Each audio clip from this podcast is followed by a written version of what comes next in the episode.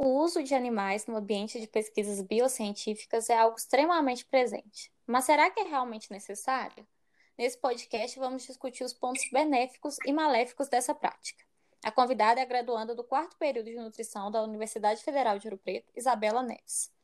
Vamos iniciar nossa entrevista com a seguinte pergunta: A utilização de animais em estudos experimentais é algo bem polêmico dentro da perspectiva legislativa e do conhecimento científico, é possível dizer que é uma prática aceitável?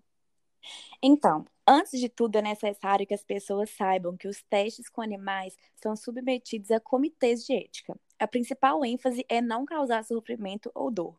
E no Brasil temos a Lei 11.794, de 2008, que regulamenta os procedimentos para uso científico de animais. Dentro dela temos o Conselho Nacional de Controle de Experimentação Animal, CONSEA, que cria normas que protegem o bem-estar desses animais. O fim do uso de animais em testes no Brasil tornaria a ciência brasileira dependente da tecnologia externa, o que é um ponto bem negativo para os avanços científicos do país. Então, o uso de animais é algo realmente necessário? Para alguns estudos, sim. Não existem técnicas capazes de estudar certos mecanismos fisiológicos em um sem serem animais. Os testes de fármacos para doenças como câncer em alguns órgãos e sistemas específicos é um exemplo da necessidade desses estudos.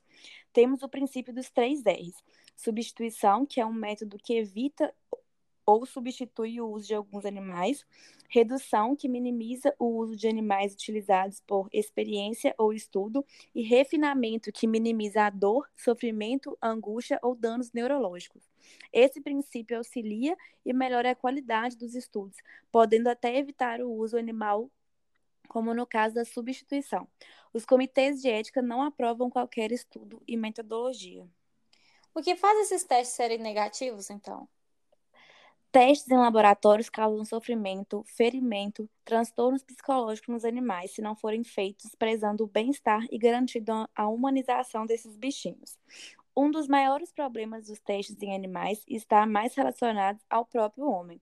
Muitos pesquisadores, por ego ou falta de empatia, não seguem as normas e éticas necessárias para esse trabalho. Infelizmente, depende de denúncias para que esses pesquisadores sofram consequências. Para finalizar, você tem alguma opinião formada sobre esse assunto? Então, eu entendo que o uso de animais é necessário para realizar alguns procedimentos, mas, na minha opinião, é, podendo evitar e substituir é, o, o, uso de animais, né, usando outros métodos, isso deve ser feito. Obrigada pela participação, Isabela. Por nada.